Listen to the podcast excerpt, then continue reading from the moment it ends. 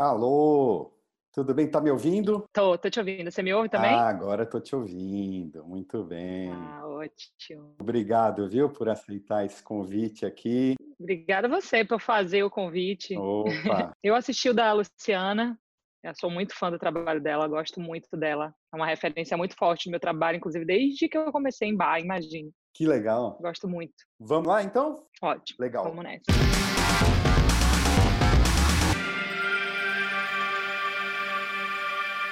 Ela vem mostrando que é muito mais do que uma personagem de reality e entre gravações e shows inaugurou um projeto criativo colaborativo em Salvador e ainda virou apresentadora no Carnaval da Band.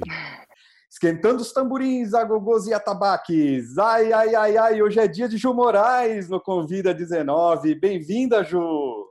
Ô, Alexandre, obrigada. Que delícia de introdução. Já fiquei, chega, me arrepiou. Falou de colaborar de carnaval aqui, fiquei logo arrepiada.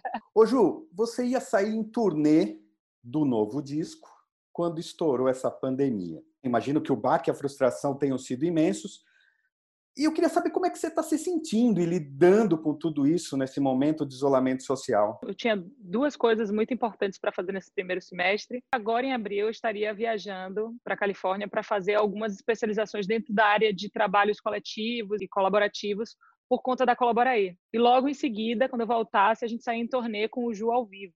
Já tinha algumas coisas super bem engatilhadas, São Paulo e Rio já estava confirmado com Blue Note. E aconteceu tudo isso.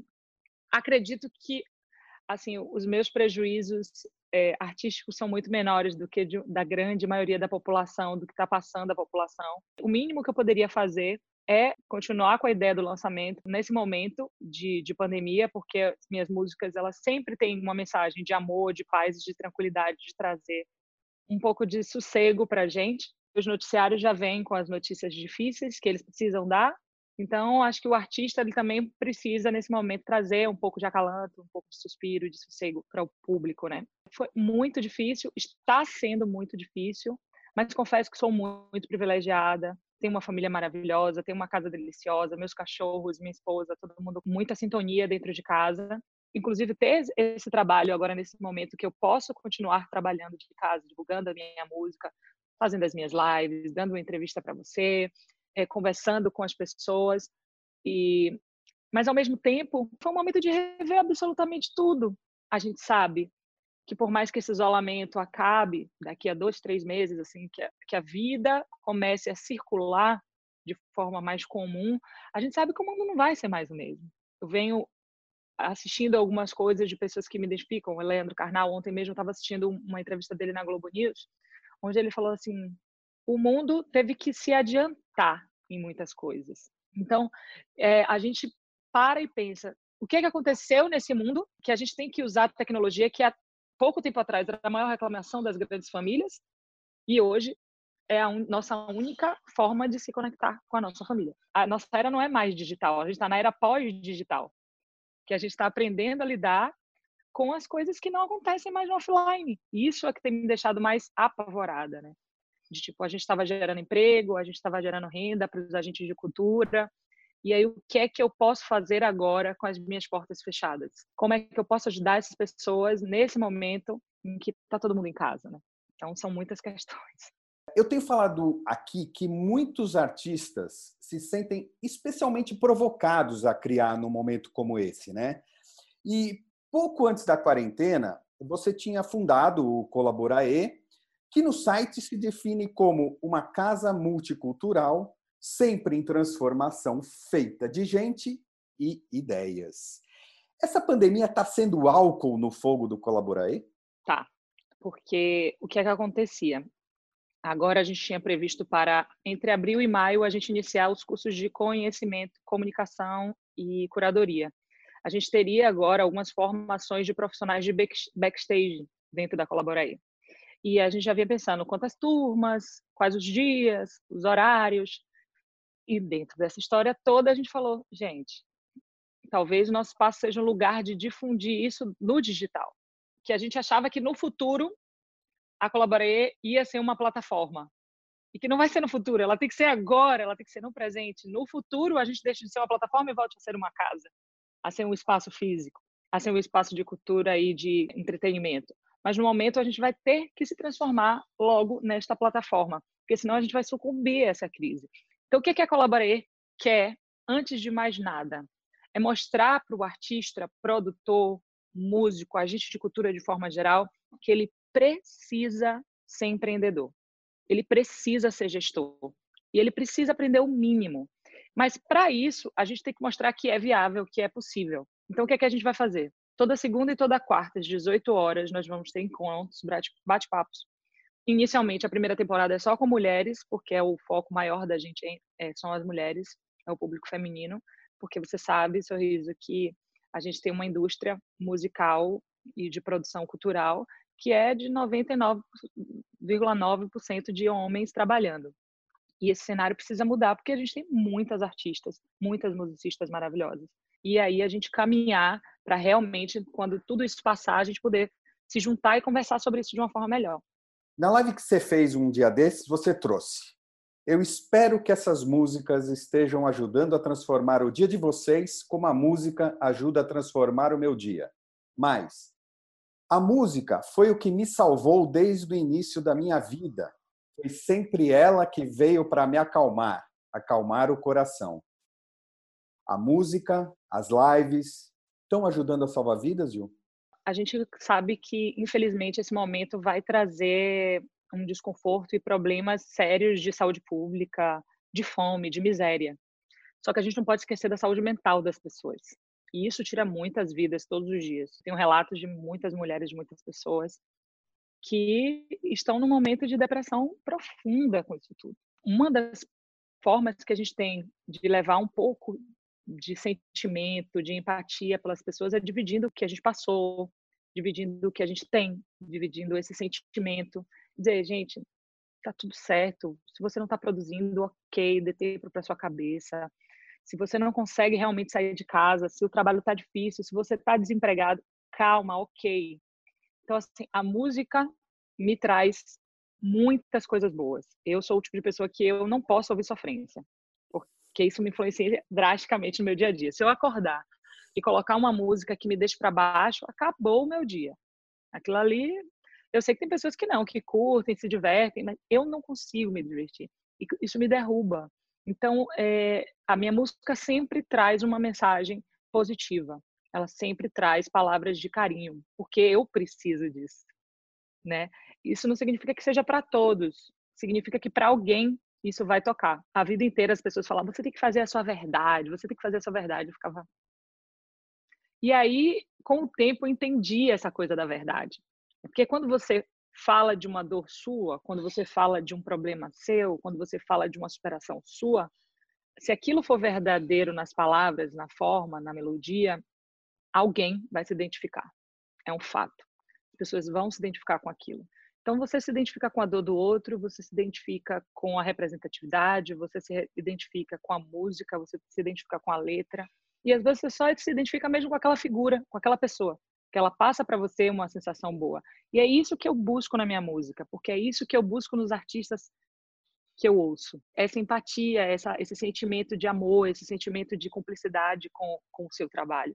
Então, para mim, está sempre muito ligado as minhas curas, as minhas neuras, os meus problemas, eles sempre estão ligados à fase da minha vida que eu estou compondo sobre aquilo, que eu estou falando sobre aquilo, e me salvou muitas vezes. Eu sou advogada formada, sorriso. Até os meus 23 anos eu dizia, eu não vou viver de música. Eu amo o direito.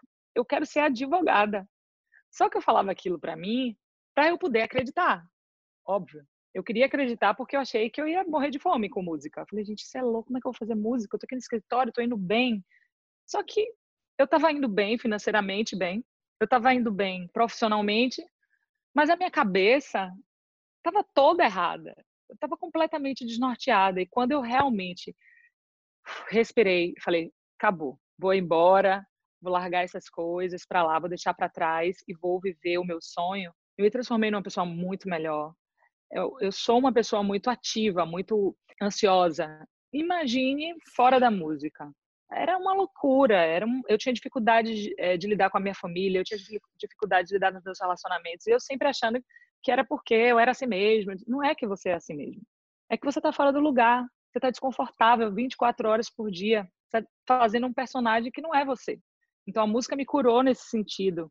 E aí, vários outros momentos, ela voltou e me resgatou, voltou e me resgatou, voltou e me resgatou. Meu papel com a música é uma música para curar. Eu já entendi isso e eu percorro esse caminho todos os dias, me transformando todos os dias, me conhecendo. E cada dia que passa, me conheço mais através da minha música e através das coisas que eu ouço. A música é um momento de encontro entre as pessoas. Né? Não tem dinheiro, não tem raça, credo, cor, gênero, nada. A música, quando toca e ela é forte, ela une as pessoas, né? E espero que a gente passe por isso da melhor forma possível, escutando muita música e, e que seja um momento de transformação também né, nesse momento da música do Brasil, da música popular brasileira. Ainda falando em lives, do seu Twitter, recentemente eu pensei lá. Vou dizer, valorizem os artistas que estão produzindo realmente de casa e sozinhos suas lives, sem apoio, sem produção, sem patrocínio. É incrível, né, Ju? Como em pleno isolamento social, ainda rolam umas lives não tão caseiras assim, né? Vou te confessar que eu fiquei bem assustada com algumas coisas que eu vi, assim, que eu parei para assistir, né? As primeiras logo eu fiz, gente, isso é uma gravação de DVD, é muito grande. Quantas pessoas estão trabalhando aí? Será que a galera entendeu realmente o motivo do isolamento? Será que entenderam realmente por que a live fica em casa? Não tem ninguém em casa. Eu fiquei bem assustada com aquilo e, inclusive, por a gente ter um espaço com estúdio e tudo mais, chegaram alguns pedidos para fazer live lá. Eu falei, gente, não é o momento. É, a estrutura não é enxuta para fazer uma live na estrutura que estão querendo fazer.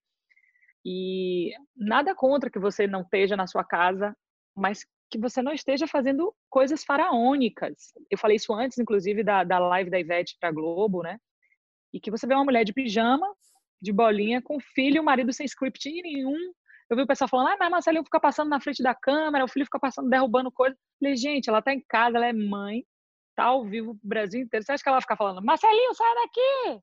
Que não é hora de você ficar passando com girafa, não vai. Ela tá em casa, ela tá confortável. O menino pegou a câmera, filmou isso por é, a gente tem que pensar que o momento não é de gravação de DVD, né? É importante, acho legal que tenham arrecadado não sei quantas mil toneladas, milhares e milhares de toneladas de alimentos, graças a Deus conseguiram. Mas será que esses artistas que são tão incríveis, se eles estivessem em casa, com seu, até com as duplas, vamos dizer assim, que tivesse com o cara tocando violão, será que não daria no mesmo? Ah, mas é preciso de um cinegrafista. Alguém assistiu a, live do San Júnior? o áudio, o pai estava com a mãe lá fazendo tal. Realmente é uma, uma live, uma live mesmo, né? Porque eles nem usaram, como eu que usei o cabo auxiliar para ligar a minha base com a minha banda tocando. Eles realmente tocaram a Vera. Então, assim, eu dou, eu, Juliana, dou muito mais valor de assistir, parar e assistir uma live realmente feita em casa, porque eu acho que eu, fã, quero ver o artista em casa eu não quero ver o DVD, porque o DVD eu boto lá no YouTube, boto DVD de não sei quemzinho ao vivo no Maracanã e assisto. Eu quero ver a pessoa em casa e eles vão arrecadar os mesmos alimentos, eles vão ter o mesmo público, talvez até mais, porque quando você faz uma coisa mais caseira mesmo, as pessoas se aproximam do público muito mais. Né? Se aproxima, se humaniza aquela, aquela situação.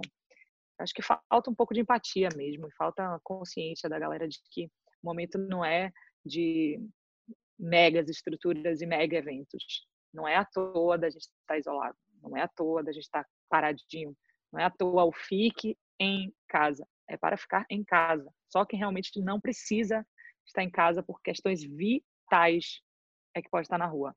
Né?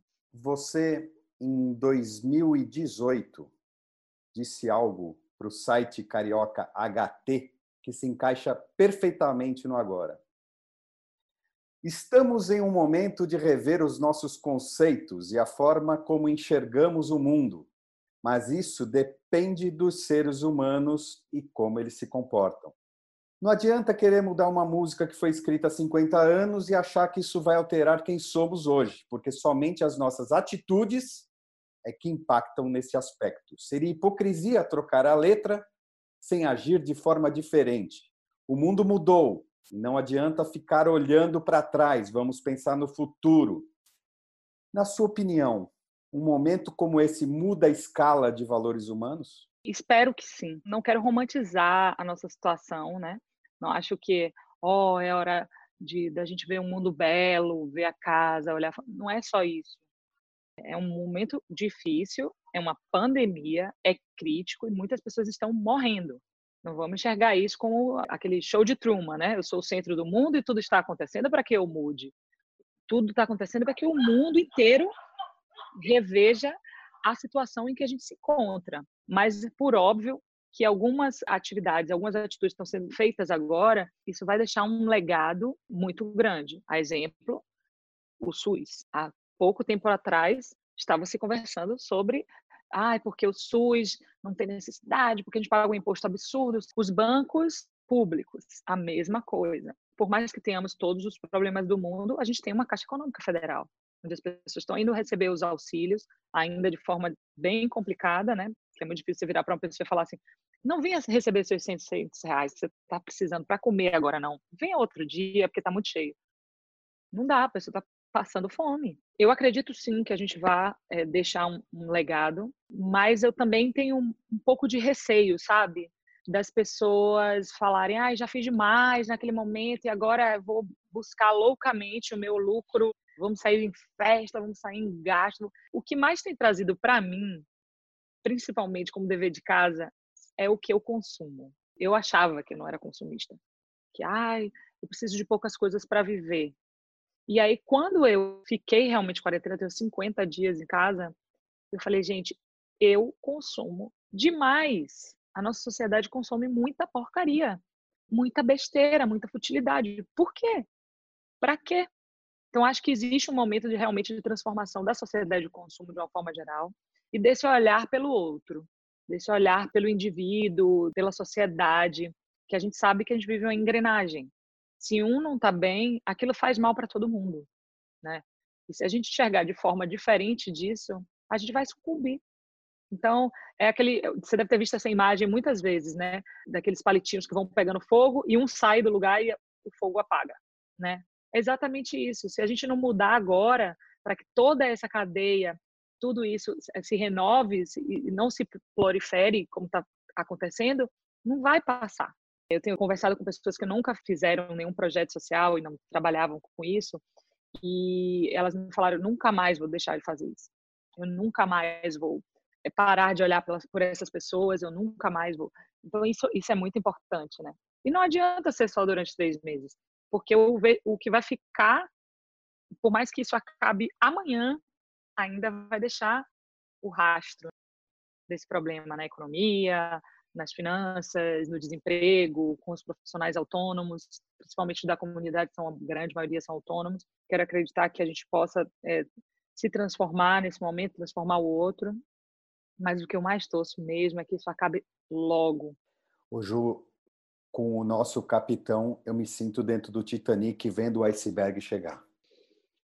Nossa, meu Deus. Quando eu tiver um filho daqui a 15 anos, que ele me falar, ah, mas eu tô com problema. Eu falei, meu amigo, eu passei por coronavírus e Bolsonaro junto. Ele me falar em problema. Aquele ir daí dele me doeu de uma forma. Sorriso, as pessoas viraram números. A gente não vê o rosto das pessoas que morreram. A gente desumanificou essa morte de uma forma. Não existe. Cara, a gente fala de duas mil mortes como nada, como se fosse a coisa mais banal do mundo. A gente não sabe quem são essas pessoas. Cadê o rosto dessas pessoas? Eu fico meio desesperada com isso, sabe? Quando eu vejo os números. É, a gente virou estatística. Isso me deixa muito triste. Isso acaba com o meu dia, sabe? E ver as pessoas que deveriam estar do nosso lado, tentando trazer algum tipo de conforto, fazer exatamente o contrário e banalizar e fazer chacota e fazer piada disso, é doloroso quando não é o pai, é os filhos, né? Deve ter alguma outra coisa dentro dessa idiotia aí que tá rendendo alguma coisa para eles, não é possível. Que não é possível que alguém seja tão sem noção. É, e é o que você falou, ele tá banalizando, ele tá fazendo chacota, e nós estamos sendo banalizados e chacoteados, se é que existe essa palavra, pelo resto do mundo, né? É, é. muito grave. É realmente um, um estado de idiotia completa, né? E parece que é, apagaram da cabeça das pessoas a história do mundo, a história da humanidade, a história da democracia, a história do Brasil e deixaram tudo que aconteceu de 2008 para cá. Só. Ô Ju, pela sua rede, O que te chega da família, amigos, fãs? Você tem sentido que as pessoas estão mais propensas a levar consigo as experiências do meio copo cheio ou do meio copo vazio pós-pandemia? Não é todo mundo que consegue levar numa boa um momento desse. Não é fácil, a gente sabe. Eu tenho muitos amigos médicos e enfermeiros. Isso, para mim, está tá me ajudando a, a ser mais sensível a esse momento. E hoje eu recebi a ligação de um amigo médico querendo desabafar. E ele me falou assim: amiga, eu não sei mais o que fazer. Eu não posso ficar dizendo para a pessoa, ai, não, vai dar tudo certo, amigo, vai dar tudo Que a gente sabe que, que, que o buraco é mais embaixo. Mas, ao mesmo tempo, isso não pode paralisar a gente, né? Porque esse medo, essa angústia, ela, ela trava. E se travar, aí é que a gente não vai conseguir se mover. A gente tem o medo, observa ele, como a gente observa os carros passando na rua, e continua caminhando. E continua caminhando porque é difícil é, mandar mensagens altamente positivas 24 horas por dia, esperar que a pessoa acredite naquilo e que, e que mude o pensamento dela na hora. Eu não sei o que que tá, o que que aquela pessoa está sofrendo. Eu não sei há quanto tempo ela está sem trabalhar, não sei há quanto tempo ela está sem receber. Eu não sei se ela é um profissional autônomo. Então, assim, eu fico dentro da minha, dessa minha bolha, né? Que a gente tenta observar tudo, mas é uma bolha. E pensar o que eu posso fazer para que a minha energia, que está lá em cima, que está bacana, que eu estou em casa, que também não é todo dia que eu estou bem. Eu sei se você está passando por isso, sorriso, mas eu tenho dias de altos e eu tenho dias de baixo. Tem dias que eu não posso conversar com você de jeito nenhum, só vou te falar barbaridades, que eu não estou bem. E tá legal. É isso, gente. Não estar bem é mais comum do que estar bem nesse momento. Não se culpe, porque a culpa não vai te ajudar. Nós estávamos com um projeto com o pessoal da, do Desabafo Social é um projeto lindo de uma grande amiga chamada Monique Evelyn, que ela virou para mim e fez assim: gente, nós estamos ajudando as pessoas a terem uma renda mínima. É uma rede social onde tudo que eu curto das pessoas elas ganham um real e eu posso dar para aquela ideia ou para aquele post ou para aquele texto um valor de um até 200 girassóis e cada girassol vale um real. E a gente começou a distribuir isso, pegou uma grana da Colaboraí, botou lá dentro, para que as pessoas pudessem trazer algumas soluções criativas para o dia a dia, para passar e para passar o tempo e tal. E a gente começou a perguntar às pessoas o que, é que elas fazem com esse dinheiro que elas recebem, dos 20, dos 30, dos 200 reais. E tem gente que compra um maço de cigarro. E eu falar, não, não compra um maço de cigarro, porque você não pode fumar, que não sei o. Cara, a gente está num momento tão difícil que eu vou falar para o cara que a única coisa que tem que ele relaxa é o cigarro dele. Eu vou dizer para ele não fumar então, assim, existe a galera que está realmente enxergando isso de uma forma muito drástica e se, se paralisa, mas tem pessoas que falam, cara, tá difícil pra caramba, eu não sei se quando terminar tudo isso eu vou conseguir me reestruturar, mas eu preciso continuar caminhando. Não ser compreendido é mais difícil do que qualquer outra coisa nesse momento. Exigir do outro, ai, acho tudo tranquilo, vai ler um livro, vai fazer yoga. Cara, eu não tô afim. E aí? Não tô afim. Não tô bem para fazer yoga, não tô bem para ficar pensando positivo, eu tô triste, eu quero chorar. Chore, só não pare. Não, não, não fique para sempre nesse lugar, porque isso não vai adiantar. A gente tem diversos casos de pessoas que têm situações super difíceis e que estão super bem psicologicamente. Tem pessoas que estão em situações muito mais privilegiadas que estão super mal psicologicamente. E tem essas variantes do dia a dia que são nós os, os comuns, né? Que tem dias bem, tem dias que não estão tão bem, tem dias que a gente está quase apático, né? O que mais importa para mim no momento é, é tentar, pelo menos, cuidar da minha saúde mental. E a forma como eu encontrei de cuidar dessa saúde mental é dividindo a verdade com as pessoas. Não sou doida de dizer que eu estou maravilhosa todos os dias, que eu estou fazendo yoga, que, eu, que o yoga me salva. Tem dias, eu faço todos os dias, mas tem dias que ele não resolve. Tem dias que ele não muda o meu humor, mas eu continuo fazendo.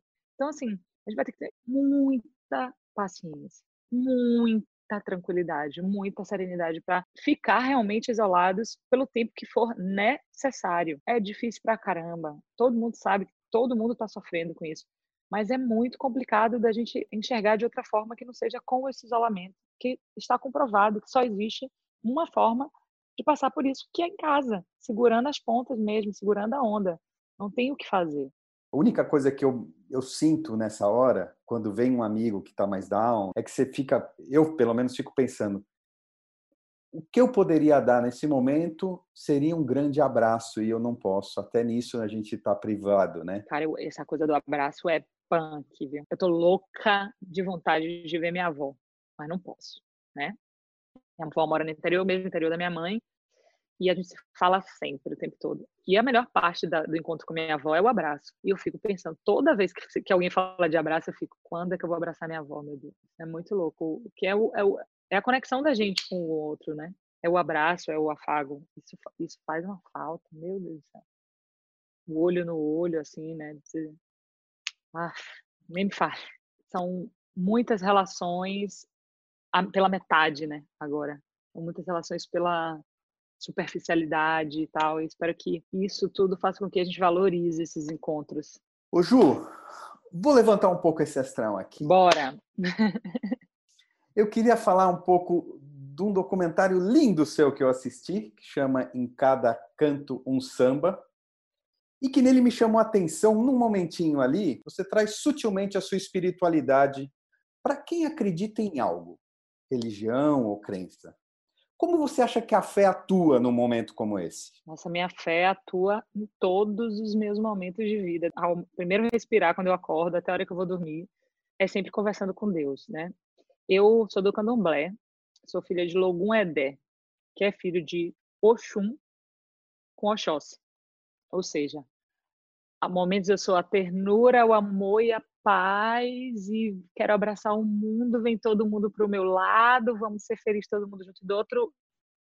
Cinco minutos depois eu tô, vamos, vamos embora, não dá agora, tem que trabalhar, não tenho tempo para essas brincadeiras, não tenho tempo para mozinho, não vem me abraçar. Então assim, a gente, os filhos de Logum Edé tem essa essa fluidez, né? Vamos dizer assim, essa bipolaridade, como diz um amigo meu. E, e eu demorei muito tempo para me entender dentro da religião e para acreditar em muitas coisas, porque vim de uma família cristã, católica. Eu fiz a primeira Eucaristia, a primeira vez que eu cantei foi na igreja. Então, é, eu demorei muito tempo para me descobrir e, e os meus sonhos é que foram me dando os caminhos. Eu sonho com muitas coisas até hoje, mas eu vou confessar para você que entre os meus 20 e os meus 25 anos, eu tinha sonhos esclarecedores sobre a minha vida. Eu sonhei com muitas coisas que aconteceram na minha vida depois e que eu não imaginava. Se existe o cético, eu sou o contrário. Eu tenho fé e acredito em muitas coisas. Eu fui me descobrindo dentro da minha fé e comecei a escutar mais o que a gente chama de intuição, que pode ter vários outros nomes. Eu acredito que existe uma missão para mim, existe uma missão para você, existe uma missão que às vezes não é uma só e que às vezes a gente demora muito para descobrir. Eu gosto de manter esse campo muito aberto, de me cuidar para que esse campo esteja sempre fluindo, para que eu possa continuar tendo essa ligação, que eu possa ser esse instrumento mesmo de alguém e de coisas muito mais superiores a mim, né, do universo, das energias de tudo aquilo que a gente consome. Construir toda a minha vida com esse respeito, com essa base sólida, e eu acho que é isso que faz a grande diferença para tudo ter acontecido de uma forma tão especial para mim. Você estava falando da tua ansiedade, né? Dessa, eu, eu acho essa coisa que dizem que baiano é preguiçoso, para mim é uma grande teoria da conspiração. Eu acho que é inveja. que todo baiano que eu conheço é espidado, faz um monte de coisa ao mesmo tempo, eu nunca vi. Eu ia te perguntar se você sente que a sociedade, o mundo precisava desacelerar. Eu acho que sim. Na verdade, a gente vinha numa engrenagem aqui, a gente teve que começar a andar com outra aqui do lado, né? Que não é a mesma engrenagem, não é o mesmo mundo é um outro mundo, é um mundo paralelo para aquele que estava tomando chumbo se curar. Eu confesso que eu estava num momento de muita cobrança comigo, sabe? De muito tem que ser assim, tem que ser assado, vou fazer isso, vou sair do torneio, vou estudar, eu vou terminar isso aqui. Lá vem um vírus invisível e falou assim: não vai fazer nada, nada, vai ficar quietinha, quietinha, em casa, parada é o momento de desacelerar mesmo, né? Essa cobrança da alta produtividade também, que eu acho que muitos estão tendo. Tenho amigas que estão trabalhando de casa de 8 até qualquer hora. A gente tem que rever isso aí. A gente precisa ter horário, a gente precisa ter agenda. O fato de a gente estar em casa não significa que a gente está 24 horas por dia livre, você sabe disso, né? Tirando que tem todos os afazeres domésticos. Fiquei chocada do tanto de coisa que tem para fazer nessa casa aqui, meu bem. Não é pouca coisa. Eu sou uma pessoa muito diurna. Os meus melhores shows são de dia. Eu adoro dia claro. E mudou tudo. Eu tô acordando meio-dia e dormindo quatro e meia da manhã. Nunca fiz isso na vida. Mas é porque minha cabeça tá meio troncha, eu tô toda tá tudo diferente, sabe? E eu não fico, ai, ah, tem que acordar 8 horas da manhã, mas também comecei a me programar para ter os meus horários. É uma rotina meio louca e tal, mas que a gente precisa começar a ter mesmo, né? A gente desacelera de um lado e acelera do outro. Então, até que ponto a gente desacelerou realmente? Eu fico meio medrosa, porque acho que a gente precisava realmente botar o pé no freio, não é à toa. Essa parada aconteceu assim, como um rojão na vida da gente, né? Já diria Paulinho da Viola, é preciso viver e viver não é brincadeira, não. Muito é, não. obrigado, Ju Moraes, por esse papo oh, de Obrigada, sorriso. Aqui no Convida 19, você ganhou um fã, você é uma simpatia. Ah, obrigada. Força, fé, se cuidem por aí. Muito obrigado, Ju. Obrigada a você, Sorriso. Obrigada pelo sorriso, pelo carinho, pela atenção com o trabalho. Eu fico muito feliz honrada, porque sei que você está trazendo pessoas que são referências, inclusive, para o meu trabalho, para o meu dia a dia, como não só como artistas, mas como seres humanos. Obrigada de verdade por tudo. E eu vou ficar daqui assistindo você também. Um beijão. Obrigadão. Fique em casa. Fiquemos todos.